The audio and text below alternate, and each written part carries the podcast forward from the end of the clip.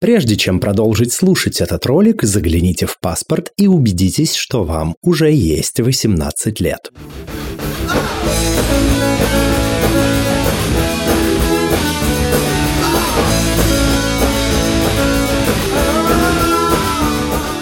Всем квирного дня! Это подкаст «Громче» аудиоприложение к литературному квир-журналу «Вслух». И я его ведущий Лео Велес. С гостями и гостями нашего подкаста мы обсуждаем квир-репрезентацию, литературу, а также квир-литературу. И сегодняшняя наша гостья — это Михаль Соболь. Михаль, здравствуй! Расскажи, пожалуйста, о себе, кто ты, что ты, чем ты занимаешься. Привет, меня зовут Михаль или Аня, а я использую оба имени. Я пишу разные тексты, разную, в основном квир-прозу. Я обычно говорю, что мои основные темы — это квир, женщины, ментальные заболевания и каливинги. А профессионально я программистка. Ого, какой контрастный набор. Я думаю, все это мы, безусловно, обсудим чуть более подробно. А пока для слушателей хочу напомнить, что в первом номере журнала э, вышел рассказ «Михаль, мы втроем», а во втором появится еще один, уже появился еще один, называется «Сдача».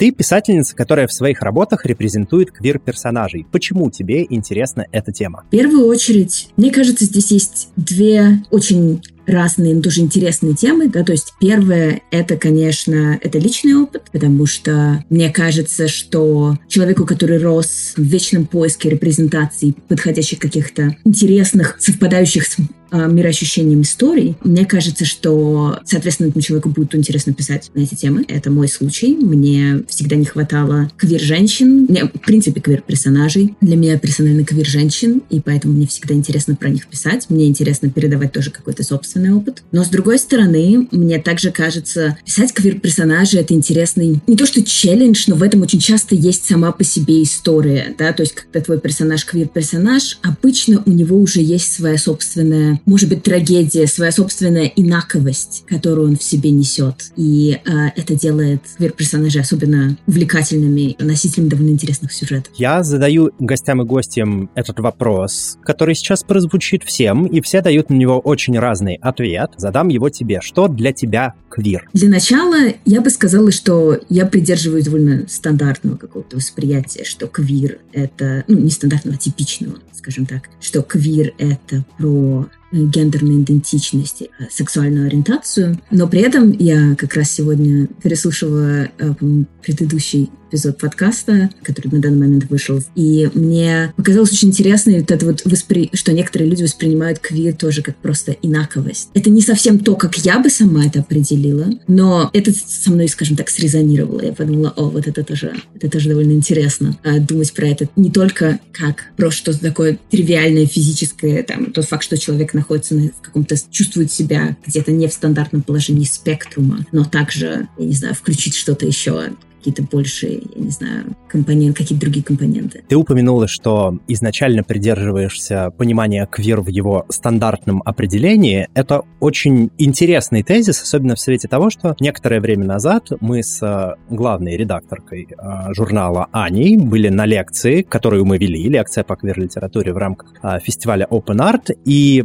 обсуждали там само понятие квирности, и там прозвучал тезис о том, что в целом квир как понятие теоретиками этого термина задуман без оглядки на какие-то стандарты, то есть не может быть какого-то его стандартного определения. И по умолчанию он предусматривает э, многополярный взгляд на себя. Насколько ты согласна или не согласна с э, такой точкой зрения? Несомненно, даже потому что задаете, э, ты задаешь этот вопрос разным людям, и разные люди дают разные ответы. Конечно же, квир — это не самое... У него нет какого-то очень точного определения. Я как раз про это недавно говорила со своей знакомой, что есть такая фальшивая этимология слова «квир», и что как будто оно исходит от слова немецкого слова «queer», которое просто значит «кривой». И мне очень нравится это как метафора. Это, это не так, но мне это очень нравится, да, что, ну, даже как в английском, да, есть straight, а есть все остальное.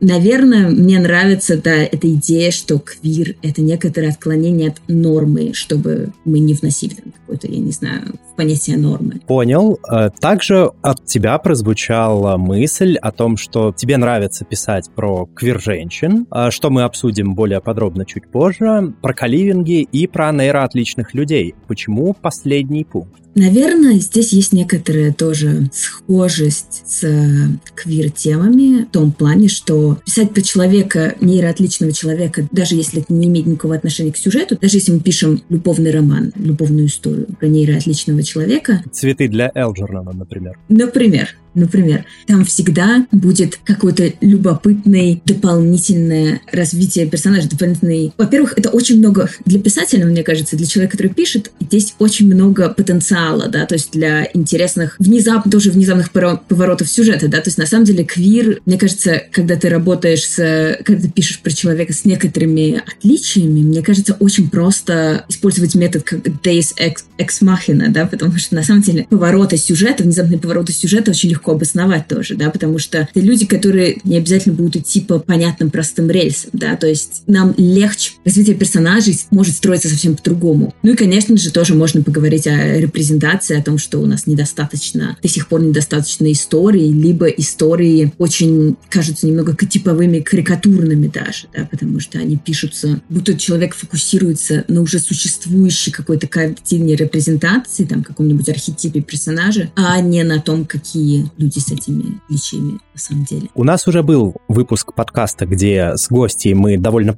подробно побеседовали на тему репрезентации нейроотличных людей. А, хочу задать уточняющий вопрос. Тебе эта тема в контексте написания каких-то художественных текстов интересна именно как наблюдательницы или есть какой-то личный опыт непосредственной коммуникации, взаимодействия? У меня, скажем так, довольно много личного опыта в этом плане, поэтому я довольно часто про это пишу. И я бы сказала, что в первую очередь все-таки личный опыт связан с э, взаимодействиями, с коммуникациями. Очень-очень близкие мне люди, у них самые разнообразные отличия. Очень-очень близкий мне человек, например, страдает агорафобией, и не может покинуть город, где он живет. Это боязнь открытых пространств, насколько я помню. Да, да. И когда ты все время ну, то есть в это все погружен, да, то есть у меня очень часто, всегда было очень много знакомых разными отличиями. Мне кажется, что это очень-очень сильно... Во-первых, ты очень часто видишь проблемы существующей репрезентации. То есть, когда я смотрю, я не знаю, фильмы про агорафобию, мне часто, ну, некомфортно, потому что мне кажется, ну, вот мне даже с моего персонального там стороннего взгляда это кажется нереалистичным, да. Гротескным и карикатурным? Exactly, да. Слишком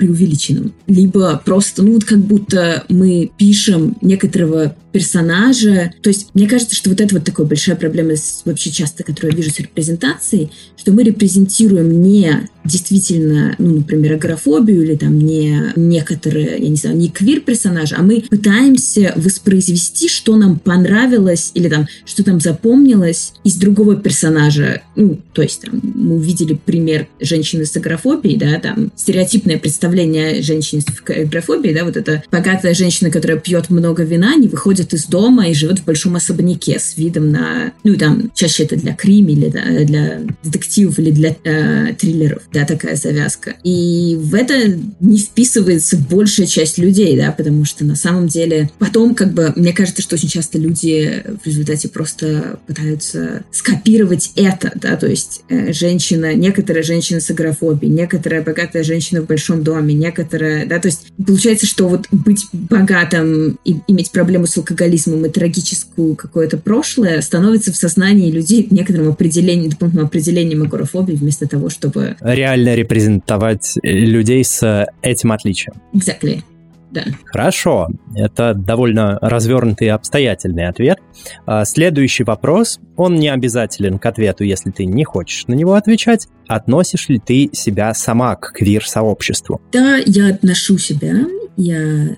Сильно зависит от того, в каком период в моей жизни мне задали этот вопрос, но я бы сказала сейчас, что я определяю себя как бисексуалка. И это был, конечно, очень важный элемент моего взросления, и мне кажется, что это тоже все сильно, поэтому также я все время возвращаюсь к квир-темам. Мне кажется, как авторка, как Тереса, потому что когда ты рос подростком в время такого вакуума, да, то есть э, интернет в моей жизни появился, ну, скажем, когда мне было 14, но осознание, как много всего в интернете можно было найти, пришло немножко позже. И когда, в общем, вся репрезентация квир-отношений, да, особенно когда человеку, который все время там задает себе вопросы том, кто он такой, что происходит то, что происходит со мной, то, что вот я чувствую влечение не в ту сторону, как будто, да, не туда, куда нужно. Что это значит, да, то есть мне казалось, что я психически больна, потому что у меня не было, у меня не было другого объяснения, да, потому что квир-люди, это было совсем, даже вроде как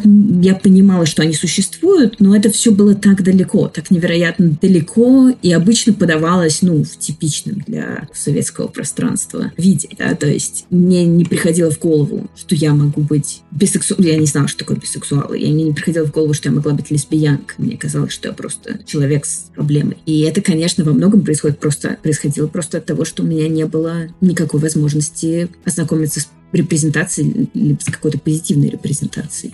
С позитивной репрезентацией у нас сейчас наступают весьма сложные времена с учетом последних событий. Ну что ж, будем надеяться, что обстоятельства, которые не способствуют позитивной или хотя бы нейтральной репрезентации, уже складываются в то время, когда полностью заблокировать все каналы получения информации невозможно. Вернемся к твоему творчеству. Оба твоих рассказа «Мы втроем» и «Сдача» посвящены посвящены отношениям между женщинами. И оба они довольно драматичны. Насколько это личные истории, или это из жизни твоих знакомых, или это истории, о которых ты наслышана. В общем, где ты берешь материал для своих историй и где взяла конкретно для этих? А, я заметила, что мои квир-истории обычно более личные, чем остальная проза, которую я пишу. Так что в основе обеих этих историй некоторые личные истории, но они все равно не являются изложением чего-то, что произошло со мной. Скорее просто некоторые элементы тоже из моей жизни или из жизни моих близких знакомых, которые я собирала вместе. В основе истории мы втроем. Мне на самом деле больше, в первую очередь, меня заинтересовал сам, скажем, конфликт. Мы втроем — это история о любовном треугольнике между тремя девушками, где главная героиня некоторое время относит, находится в отношениях с двумя девушками одновременно. Ну, то есть и фактически изменяет,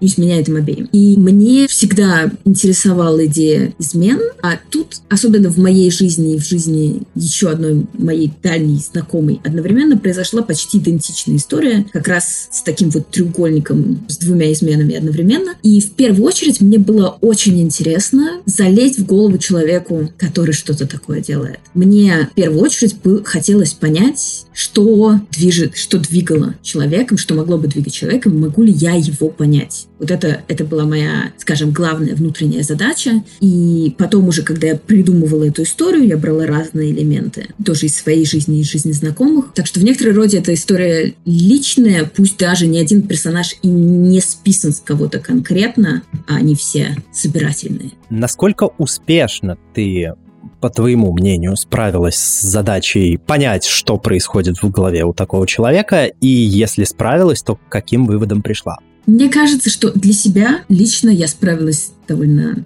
хорошо. Мне понравилось. Мне удалось почувствовать сочувствие к такому человеку. Мне удалось почувствовать какую-то боль. Мне удалось понять, по крайней мере, ту мотивацию, которая мне самой была бы понятна. Поэтому в некотором роде, мне кажется, это помогло мне тоже принять и пережить ситуацию, потому что, мне кажется, что-то проще пережить, когда ты в некоторой степени можешь понимать мотивы всех людей, которые были включены в это. Так что я бы сказала, что для меня это был позитивный опыт. Пусть рассказ и было очень грустно писать. Что ж, это хорошо, что по итогу опыт получился позитивным. Ну, во всяком случае, ты так его для себя оцениваешь. Есть мнение, что любой персонаж — это альтер-эго автора или авторки. Насколько твои героини — это ты сама? Обычно, мне кажется, несомненно, ты всегда наделяешь какими-то своими чертами. Либо персонажа, либо кого-то на заднем плане, да, то есть мне кажется, это сложно удержаться. Ну и тоже понятно, что твой опыт тебе ближе всего. Но я бы не сказала,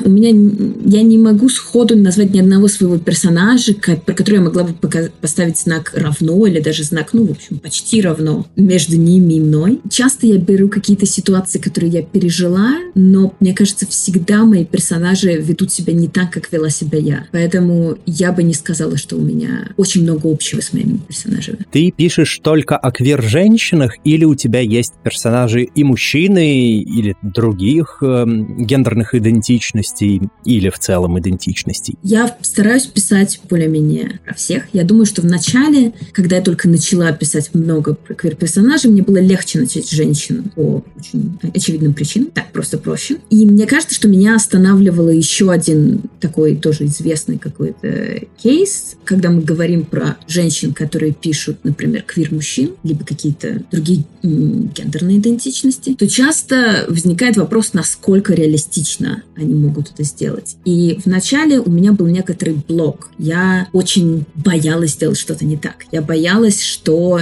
это прозвучит фальшиво, что это будет плохая репрезентация не в смысле, в том смысле, что она не будет на самом деле репрезентировать человека, а будет прежде репрезентировать меня или, я не знаю, квир-женщин, когда я пишу квир-мужчин, например. И меня довольно долго это останавливало но через некоторое время, ну, как я много, я много про это думала, я пришла к выводу, что я по-прежнему, что я, я стала чувствовать себя гораздо свободнее. Да, то есть я надеюсь, что скоро я смогу писать больше про большое, разное количество, про разных квир-персонажей. Вопрос следующего характера. А случился какой-то переломный момент, после чего ты открыла для себя все-таки эту возможность переступить через это ограничение и начать писать о ком-то кроме квир-женщин? Или это произошло как-то естественно, постепенно, понемногу, мало-помалу. Мне кажется, что это все-таки было достаточно постепенно, потому что я думала, про... ну, я много думала про это, я думала, много задавала себе вопросов про что такое репрезентация. Там, например, есть некоторый тезис, что вот квир-женщины должны писать только квир-женщины, там, квир-мужчины только квир-мужчины и так далее и тому подобное. Я с ним не согласна. Но у меня прошло некоторое время, пока я пыталась понять вот это, я не согласна с ним, потому что мне бы очень хотелось писать других квир-персонажей или там других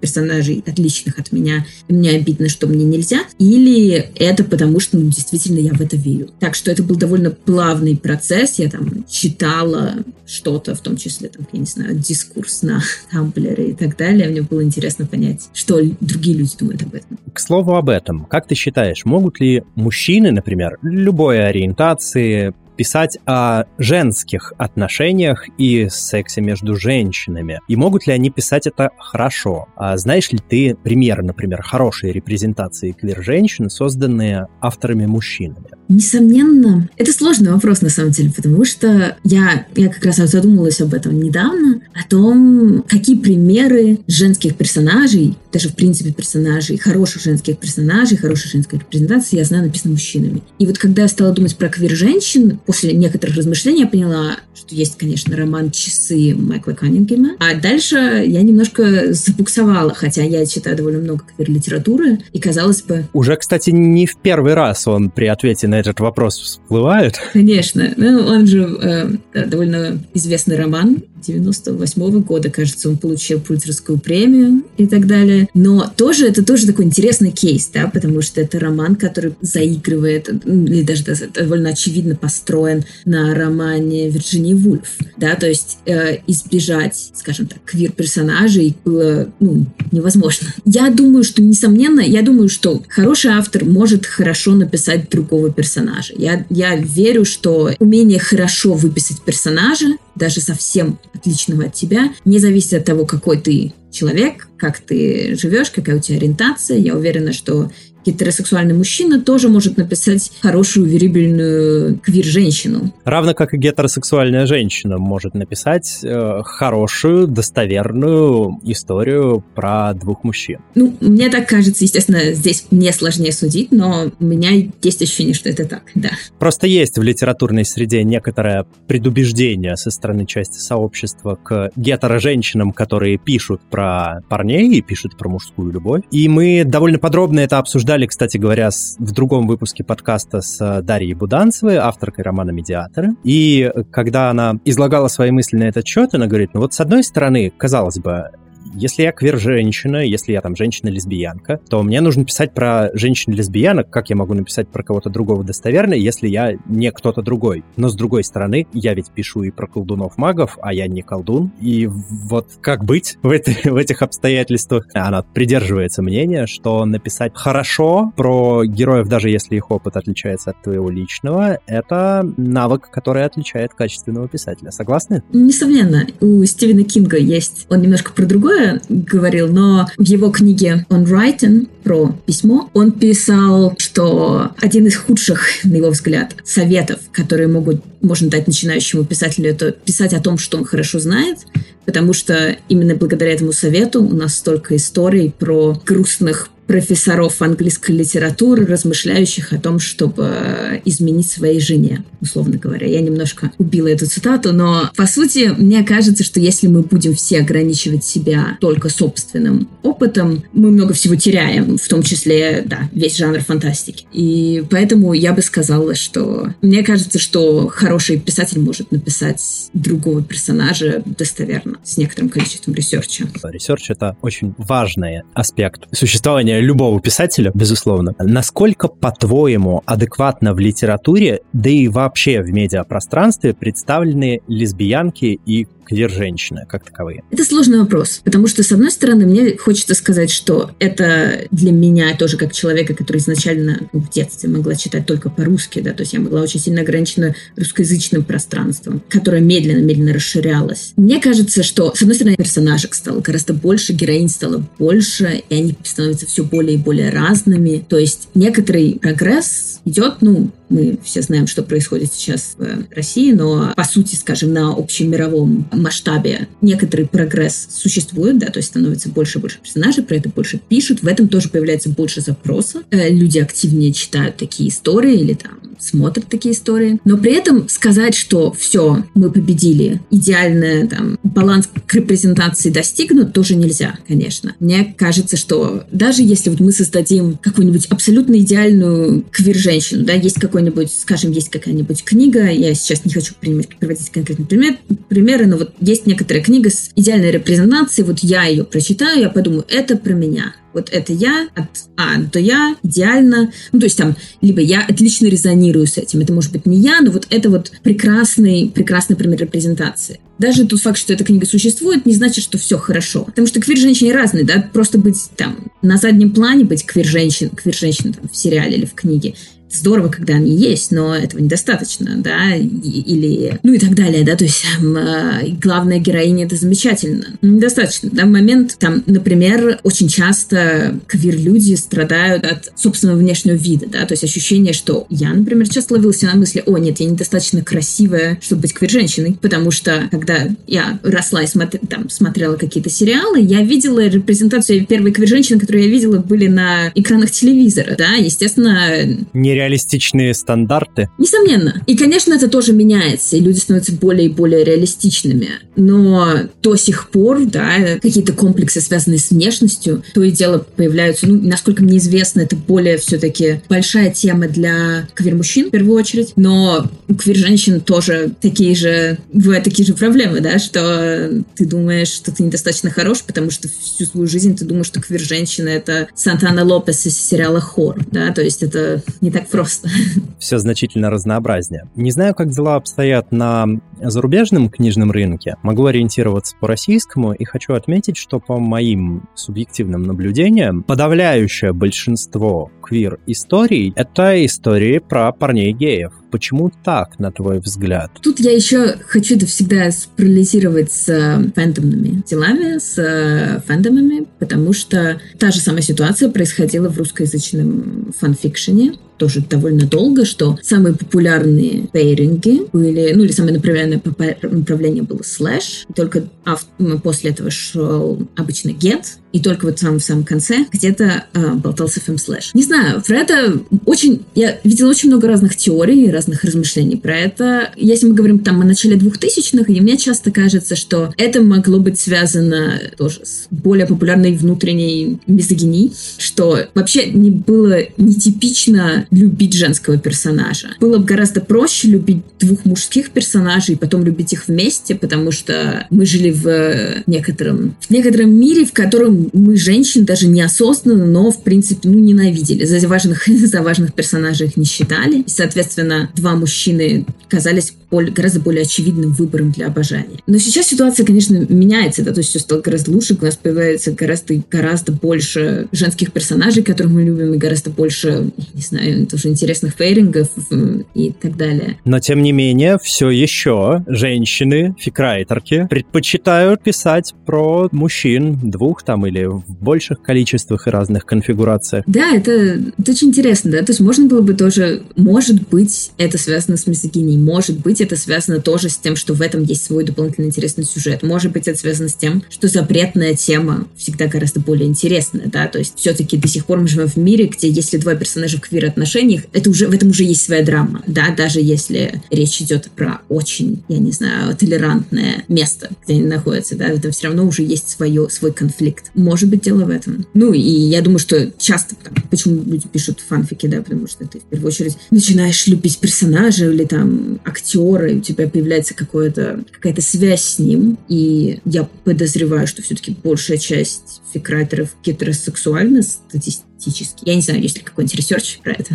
Вряд ли есть исследования. Жалко, жалко, было бы здорово, если бы было. Но я, я думаю, что тогда, соответственно, логично, если фикрайтер женщина, что в первую очередь э, она будет заинтересована в каком-нибудь мужском персонаже, и потом легко будет найти интересного мужского персонажа рядом с ним. Тоже про это есть еще, я вспомнила еще одну, э, тоже про это много, в какой момент много говорили пространстве, что просто мужские персонажи довольно долго были просто интереснее женских, лучше выписанные. У них были изящные реплики, им писали хороший сценарий. Да даже большее многообразие было. Несомненно, за ними интереснее было следить, просто потому что, ну, женщина, я не знаю, в том же «Волчонке», «Тин Вульфе», женщина все-таки, по крайней мере, в начале она стоит где-нибудь на заднем плане, есть красивая такая девушка, и, и все, и, в принципе, достаточно. Хорошо, что это меняется. Да, безусловно, это хорошо. И мы переходим к следующему блоку. А следующий блок у нас тоже довольно занятный и обширный. Как ты считаешь, каким социальным проблемам стоит уделять больше внимания в современной литературе? О, это сложный вопрос. Мне кажется, что мне слишком просто дать какой-то ответ, который будет очень специален для меня. Наверное, в первую очередь, конечно, хорошо, когда люди концентрируются на всем, что связано с осознанием некоторых привилегий или осознанием каких-то какой-то разницы, и что разница с другими людьми — это это нормально. Я думаю, что, наверное, это, это очень-очень общий, общий, общий, очень общий ответ на этот вопрос. Но, по сути, да, мне кажется, что проблема в том, что проблема сейчас, если, когда я начинаю это отвечать, что в первую очередь я думаю про себя. Я думаю про проблемы, которые близки мне и другим людям, э, которых я знаю, которые из моего близкого круга. Да? То есть это будет в первую очередь вопросы сексизма или там, особенно это называется, английский это называется benevolent sexism. Это сексизм сексизм позитивный. Обратный сексизм... А, нет, прошу прощения, обратный сексизм — это вообще другая история. Позитивная дискриминация, вот, вот примерно так. Ну да, наверное, наверное, это правильное сочетание, да, это будет близко мне, как человеку, который работает преимущественно в мужском пространстве, где я работаю в Европе, я работаю в Германии, а, и несмотря на это, у меня часто возникали ситуации с моим... То есть, несмотря на то, что я вроде как живу в достаточно толерантной стране, которая сильно продвинулась вперед. Кстати, расскажи об этом, потому что в целом программирование — это в последнее время, кавычки открываются, мужская работа. Э, к слову сказать, небольшая справка для наших слушателей и слушательниц. Так было не всегда. До тех пор, пока в программирование не пришли большие деньги, и до тех пор, пока это был э, тяжелый и упорный физический, в первую очередь, труд, потому что огромные перфокарты э, таскать и перекладывать с места на место, это было ну, не самым простым занятием. Программированием первых компьютеров занимались преимущественно женщины, а потом в эту сферу сферу при, пришли деньги, и вслед за деньгами туда пришли мужчины. Как оно работает с программисткой в мужском коллективе? Поделись опытом. Я работаю программисткой последние три года полностью, то есть full time. И изначально в первые два года моей работы я была э, на... Я работала на разных проектах. Я работала, так сказать, э, в консалтинге. Я программировала для э, своей компании. И в первые два года я была единственной женщиной на проекте. С одной стороны, работать в Германии довольно любопытно, особенно когда ты работаешь в какой-то системе в большой компании, большой корпорации, потому что люди там стараются быть максимально не персональными, не близкими, да, то есть это очень, это очень любопытно, да, то есть люди спрашивают, тебя обязательно спросят, там, тебе все время все, все, все друг другу улыбаются, тебя обязательно спросят, как там прошли твои выходные, но нужно быть очень осторожным и не дать слишком много личной информации, потому что это немедленно сделает всех э, немножко, всем становится немножко некомфортно. Ну, то есть ожидают от тебя fine thanks. Exactly. Да, то есть вначале ты говоришь, вот, э, да, здорово, тебя спрашивают, хорошо провел выходные? Да, здорово провел выходные. Говорят, хорошо, погода как была, вы обсудили погоду, и все, замечательно, вы продолжаете заниматься работой.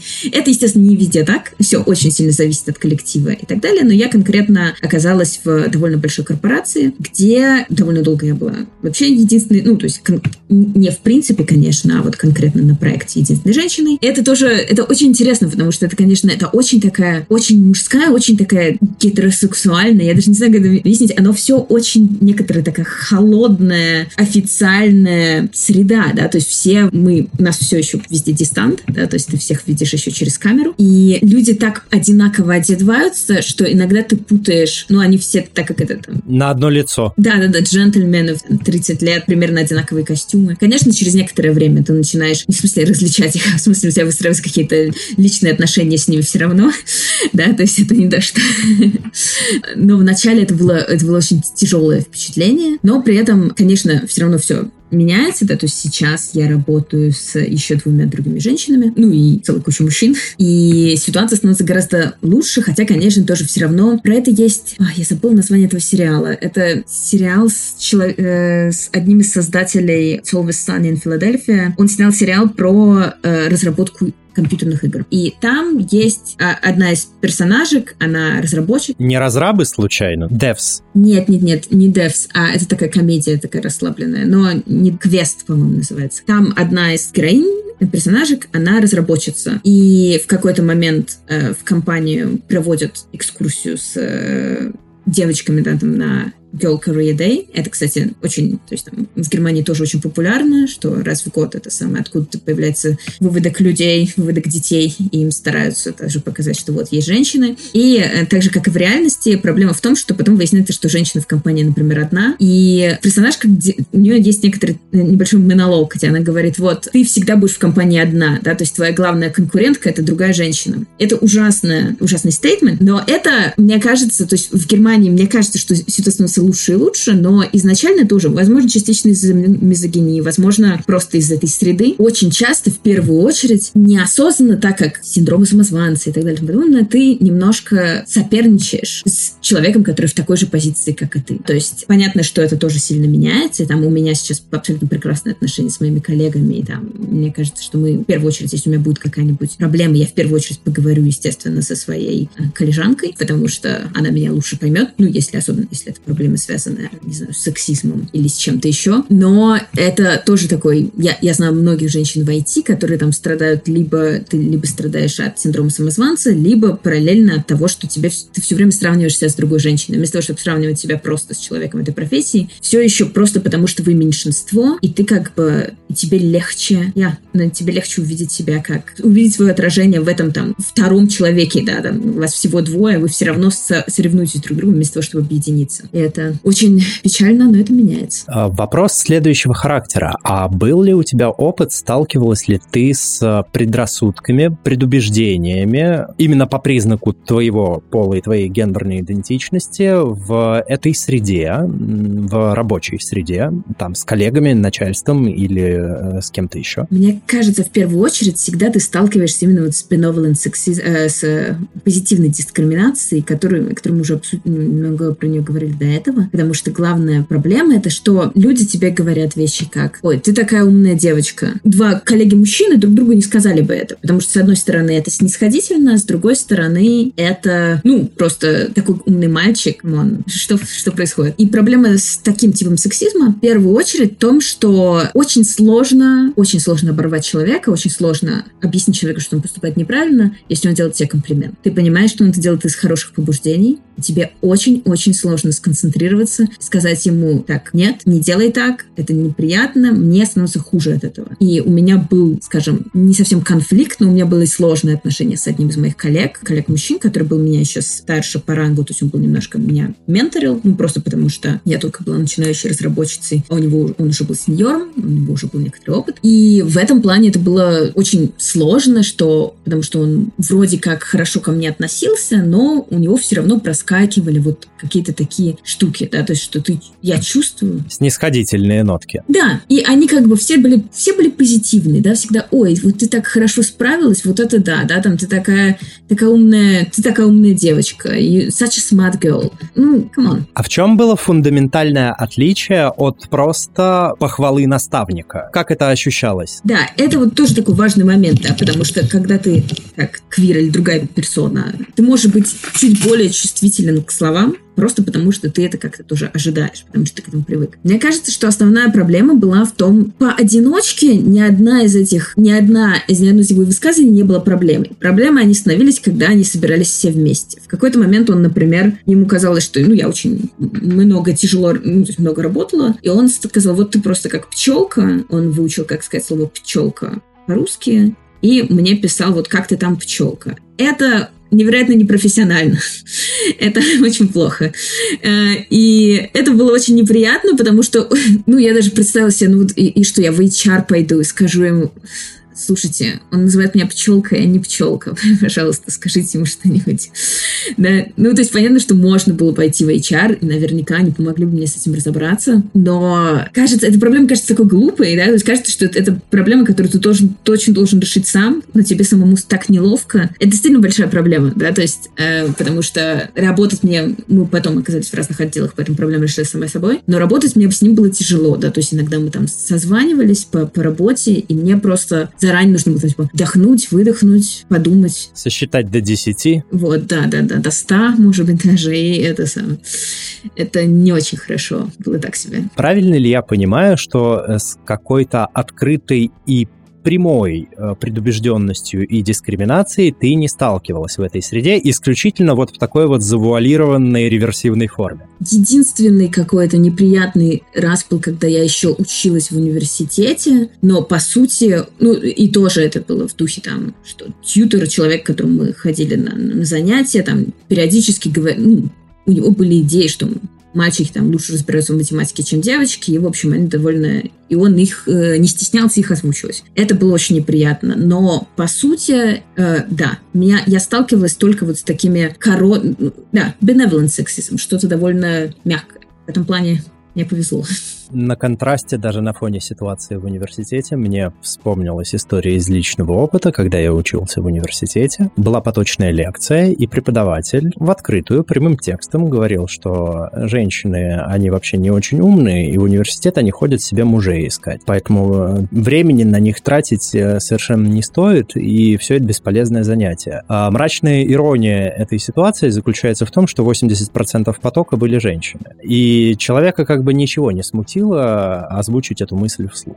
Вот, да, такие истории бывают в отечественных университетах. А, но, впрочем, предлагаю переключиться на более позитивную тему, все-таки про творчество. Писательница для тебя — это хобби или профессия? Это сложный вопрос, потому что зависит от того, что мы вкладываем в это. Естественно, деньги эм, я очень-очень мало, считай, не зарабатываю писательством, да, то есть иногда случайно от какой-нибудь истории попадется небольшой гонорар, но понятно, что на это там ну, можно кофе купить, я не знаю, сходить поесть, может быть, один раз, но там ренту уже не заплатишь. Но в плане того, то есть если мы говорим об этом как о профессии или источник, э, там, источник дохода или нет, то, несомненно, писательство ничего общего не имеет с моим доходом. Но если мы говорим об отношении к писательству, для меня писательство всегда было с самого-самого-самого детства. Это было что-то, чем я очень хотела заняться. Это что-то, что было очень важно. Это что-то, как я сама себя определяла. Для меня я была человеком, как я человек, который пишет. И это было некоторое утверждение, которое было со мной там с момента, когда я просто научилась держать ручку в руках. Я не всегда хорошо писала, ну, в смысле, я не всегда писала, я всегда писала законченные вещи. Я очень-очень долго, очень там, первые 20 лет моей жизни, я в основном, мне приходили в голову какие-нибудь эпизоды или диалоги, я их записывала, и это никуда не шло, да, то есть это был просто такой,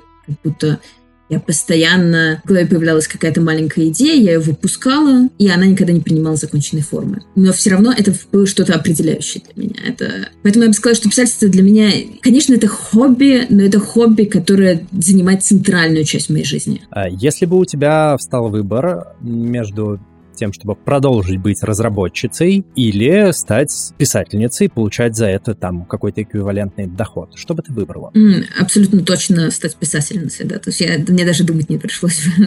А, то есть это очень легкий выбор.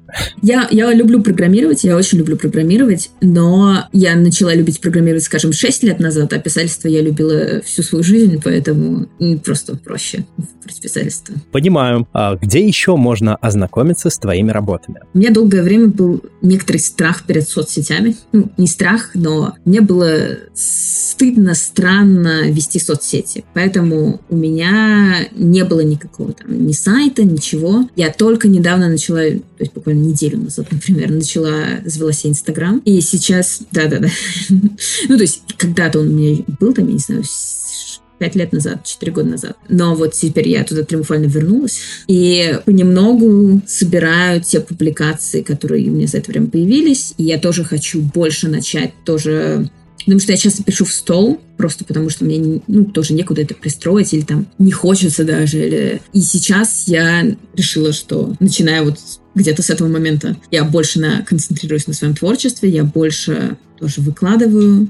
Сейчас, например, вышла книга «Сообщники» от «Самоката». Это одна из первых взрослых книг «Самоката». Это сборник рассказов. Там в том числе есть мой рассказ. Но он как раз он не квир-рассказ, но он это рассказ про каливинги. Это одна из четырех моих тем. Почему каливинги? Я очень люблю жить с другими людьми. Тут очень простой ответ. На самом деле, очень интересно всегда именно сообщество, идея сообщества. То, как люди взаимодействуют между собой. Да, то есть там мне часто кажется, что почему там подростки любят книги, ну, почему мы любим Гарри Поттера в том числе. Потому что там есть прекрасная э, школа-интернат. Почему людям нравится дом, в котором Мэм Петросян? В том числе, потому что это большой... Э, ну, моя теория.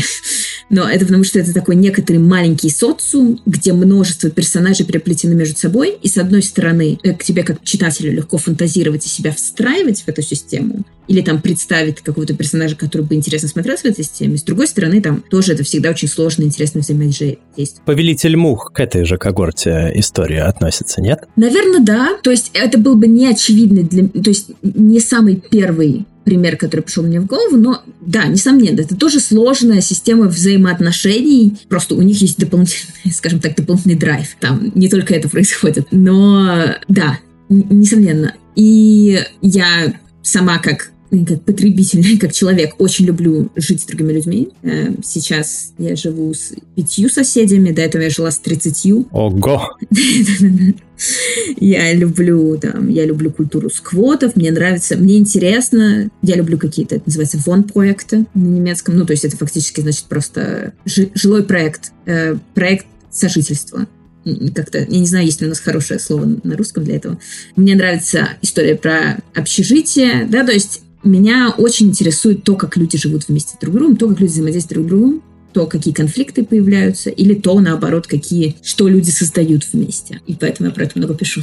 Как можно организовать гармоничный быт с 30 соседями? Это сложно. Это сложно, и с одной стороны, это может быть очень-очень-очень круто, а с другой стороны, это может заканчиваться какими-то маленькими трагедиями, там, или бывает ну, просто, что человек приходит и ну, не то, что не вписывается, а просто это совсем не его, да, то есть я, нас было 30 человек, 30-40 ну, на самом деле, было 35, например. Это было в университетском городе в э, Германии, И у каждого была своя комната. Это, этим мы отличались от многих других вон-проектов. У нас у каждого было... То есть это было больше на, похоже на общежитие. Но это общежитие, где мы все решения принимали сами. Да? То есть все, всем занимались мы. Да? То есть мы следили за тем, чтобы там было, скажем так, убрано. Мы следили за тем, кто въезжает, кто выезжает, чтобы люди платили вовремя э, ренту и так далее и тому подобное. Это было очень-очень круто, очень интересно, но и про это очень-очень много всего рассказать, можно рассказать. Кстати, это еще одна тема, которую я сейчас собираюсь, к слову, про мое творчество. Я давно хотела попробовать э, сделать некоторый авторский блог в таком автофикшн жанре, где в первую очередь буду концентрироваться на разных каливингах ну, то есть на разных историях, которые произошли со мной, с моими знакомыми, или там, которых я слышала, потому что, мне кажется, это культура, которая еще не... Мне кажется, на постсоветском пространстве, которое было все-таки травмировано коммуналками и так далее, мысль о том, что ты живешь где-то, где у тебя общий душ, она до сих пор такая пугающая. Ну, не, не совсем понятно, что там ю, там, людям нашего возраста, наверное, это проще, но мне бы хотелось, не знаю, принести позитивные репрезентации. Мне бы хотелось просто рассказать, ну, тоже про, про хорошее, про плохое. Что этот опыт может быть другим. Очень, да очень другим и очень позитивным. А, небольшой уточняющий вопрос. А, вот на твой субъективный вкус у тебя есть э, опыт там проживания с 35 соседями.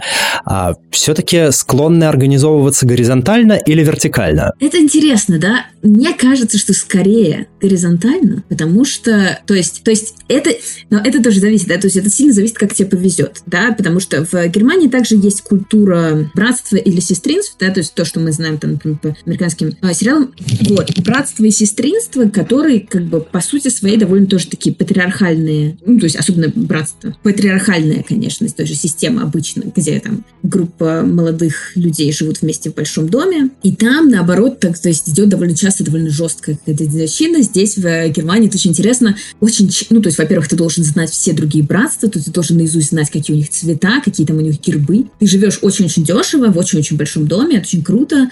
Некоторые братства дерутся на шпагах, серьезно, до сих пор. А, или у них есть там, они устраивают балы, ну и так далее. Да, у них до сих пор есть всякие какие-то старые традиции. Это очень-очень интересно. Но понятно, что там такая довольно жесткая культура. Насколько мне известно, в сестринствах тоже. Существует также братство сестринства в Германии, которые смешанные. И вот у меня знакомый живет как раз в таком, и у них вот сейчас конкретно проблема в том, что группа людей сконцентрировались они как бы наверху этого и они задают ему тон, да, то есть они хотят, чтобы все было, как было раньше. А это, мне кажется, одна из самых больших тем в каливингах, потому что когда к тебе все время приезжают, появляются новые люди, да, то есть если вы не живете там в десятером последние шесть лет, условно говоря, то климат будет все время меняться, потому что приходят новые люди, и все меняется, да, то есть я немножко считала, когда вот в моем предыдущем месте на 30 человек я считала по семестрам, его немножко время, ну, просто потому что мы жили в университетском городе, я училась, мне это было очень органично, и каждый семестр был разный. И это, мне кажется, тоже, то есть и к этому ты должен привыкнуть, потому что очень часто у тебя есть ностальгические чувства по поводу того самого места, где ты живешь, того, как оно было буквально полгода назад. Но это уже совсем другое место. И люди, которым, которые удачно могут жить там долго, обычно это люди, которые понимают, что они не могут навязывать свои старые порядки, даже если старому порядку там год, да, потому что все будет меняться, все будет как-то органично перетекать из одной формы в другую. Это все такой какой-то, я не знаю, спектр. И организуется все тоже по-разному. Ну и, конечно, то есть бывает, то есть сейчас я живу всего, у нас всего шесть человек, и тут тоже такой, все зависит там, если у человека сильный характер, да, то, конечно, будет немножко подавлять всех остальных. И там нужно тоже привыкнуть, как, как с этим работать, да, то есть, э, чтобы всем было комфортно. То есть это не просто, но это, но это может быть очень-очень круто. И увлекательным. Да, да. И столько сюжетов. Просто для мне кажется, любой человек, который пишет, должен попробовать хотя бы месяц так пожить. Неисчерпаемая кладезь, знаю по себе. Есть ли книги, которые произвели на тебя особое впечатление и которые ты бы посоветовала к прочтению нашим слушателям и слушательницам? В первую очередь мне хочется порекомендовать, есть такая дилогия, автора зовут Элиф Батуман, это такой автофикшн. Ну, то есть даже нет, не совсем. Даже не совсем автофикшн. Это история про девушку, которая отправляется в Гарвард, Гарвард, чтобы изучать там русский язык русскую литературу. Это, это действительно произошло с Элиф Батуман в 90-х. И это просто книга, которая... Я бы сказала, что для меня это идеальная книга, чтобы от всего отвлечься. То есть их две. Первая называется «Идиот», а вторая называется... На русском, наверное, будет «Или-или». Either O. И а, первое про первый год ее обучения, второй про второй год обучения. И я бы сказала, что это отличная книга, если нужно отвлечься от всего, что происходит в твоей жизни, потому что у нее очень такой captivating, э, очень приятный стиль, и она смотрит там на русский язык, например, со стороны. Она также там много всего вообще интересного, с, тоже с разными местами постсоветского пространства. Не буду особенно спойлерить, но мне кажется, что это может быть очень интересно, особенно если когда человек занимался рус, русской литературой когда-нибудь, потому что в результате Элиф Батуман делает это профессионально. Она, я не уверена, по-моему, у нее точно есть доктор. Ну, в общем, она занималась русской литературой точно, по крайней мере, мастерс у нее точно был. Поэтому это, это просто очень интересно наблюдать. Я в какой-то момент э, своей бурной жизни тоже изучала русскую литературу, поэтому посмотреть на то, как это происходит совсем в другом месте, в Гарварде, было очень интересно. Потом одна из очень тоже, ну, эту книгу, мне кажется, все, почти все прочитали, но я порекомендовала рекомендовала любой, каждой слушательнице или, возможно, даже каждому слушателю, который пишет. Это книга Writers and Lovers, писатели-любовники. Она вышла в 2019 году. И это история такая немножко сказочная. В конце она становится немножко сказочной, но это история про женщину, которая работает официанткой и пишет роман, проходит через разные сложные отношения с мужчинами. И это и тоже эта история... Я сейчас понимаю, что все мои истории кажутся про 90-е. То есть эта история тоже кажется в 90-х, если не ошибаюсь. Она очень хорошо, мне кажется, она очень резонировала со мной, как человеком, который пишет. И мне кажется, что если вы пишете Writers and Lovers, обязательно, обязательно прочитайте. Вам либо очень-очень понравится, либо очень-очень не понравится, ну, как всегда. А кто автор? А, я пытаюсь вспомнить, но я не помню сейчас. Uh, Writers and Lovers. Uh, мне кажется, я не читала больше ничего этого, у этой авторессы, но... Лили Кинг. Лили Кинг. Writers and Lovers. Окей. А если взять квир-литературу? Мне кажется, что любой квир-женщине, это будет странная рекомендация, но мне кажется, что любой квир-женщине нужно прочитать In the Dream House Кармен Мачадо. По-русски перевели как «Дом иллюзий». Это автофикшн, такой очень, очень необычный тоже пример этого жанра, про авторку, которая проходит через абьюзивные отношения с женщиной. И мне кажется, что это очень-очень-очень важно, потому что, опять же, пока мы концентрируемся на том, чтобы добавить как можно больше репрезентации, люди, которые пытаются добавить много репрезентации, будут стараться в основном добавлять позитивную репрезентацию люди скорее хотят писать про, может быть, про сложные, но про здоровые отношения между женщинами. Или... И это значит, что если ты квир-женщина, и ты в отношениях, которые абьюзивные, ты можешь довольно долго игнорировать происходящее или бояться об этом поговорить, потому что ты боишься, что это will damage the cause, что это сделает э, хуже жизнь, жизнь для других квир-персон. И поэтому такие истории, это истории, про которые очень-очень важно разговаривать, и про которых до сих пор не очень много сказано. И Кармен Мачадо, она прекрасно пишет, у нее невероятно тоже такой, невероятно артистический, особенно если вы читаете по, если вы читаете по-английски, обязательно прочитайте по-английски.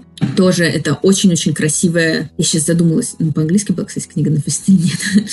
а, но в любом случае а, я очень-очень-очень рекомендую. А кроме нее, э, что-то из квир-литературы запомнилось из, может быть, последнего? Последнего я старалась сейчас больше читать э, русскоязычной квир-литературы, литературы. Ну или там просто литературы с квир-персонажами. И как оно? Очень интересно, очень-очень интересно, потому что для меня это было довольно долго, довольно закрытая какая-то, ну, я, ну, то есть понятно, что я читала какие-то новинки Popcorn Books, да, то есть понятно, что э, мне было очень любопытно посмотреть. Ну, мне кажется, эти книги более-менее все прочитали. Недавно я прочитала книгу «Раунд» Анны Немзер, которую, это не совсем квир-литература, но там есть квир-персонажи, там среди главных персонажей есть э, отношения между э, джентльменами и трансмужчиной. И это, конечно, тоже очень интересная тема, особенно для русского пространства. Они оба русские в этой истории, но книга не фокусируется. Книга пытается рассказать совсем другую историю, да, то есть это она меньше фокусируется на этом. И у меня очень смешанные чувства в результате этого романа. Я не знаю, я бы не стала никому его э, активно рекомендовать. Я бы сказала, что это, это в любом случае может быть очень интересно. Но это роман, в котором так много тем, что... То есть там поднимается столько всего, там, начиная с э, культуры рэп-баттлов, чеченская война, э, понятно, квир-отношения, отношения между двумя мужчинами и женщиной, ну, то есть тоже в каком-то сложном таком треугольнике. Там столько всего, что есть возможность, что там а, да, ну, конечно, еврейская, быть евреем, еврейская идентичность, это безумно. Это может быть очень, это очень-очень интересно, это очень хорошо написанный, очень сложный, тоже продуманный роман, но при этом я бы не ринулась его всем рекомендовать. Мне кажется, это что-то, что каждый должен немножко пролистать и подумать сам, готовы ли они к этому или нет. Как еще раз называется? «Раунд». Это роман Анны Немзер, он вышел в 2018 году. Хорошо, принято. А я напоминаю, что ваша активность помогает продвижению подкаста. Вы можете поставить 5 звезд, сердечко, палец вверх, добавить подкаст в избранное, подписаться или оставить комментарий в любом удобном для вас порядке на той платформе, где вы нас слушаете. Спасибо. А сегодня у нас в гостях была любительница каливингов, программистка и, конечно же, писательница и просто комфортная собеседница Михаль Соболь. Спасибо тебе большое за то, что уделила нам время. Спасибо огромное. А всем остальным желаю хорошего квирного дня, утра, вечера, ночи, в зависимости от того, когда вы слушаете наш подкаст. Всем пока, услышимся, всем чпоки. Thank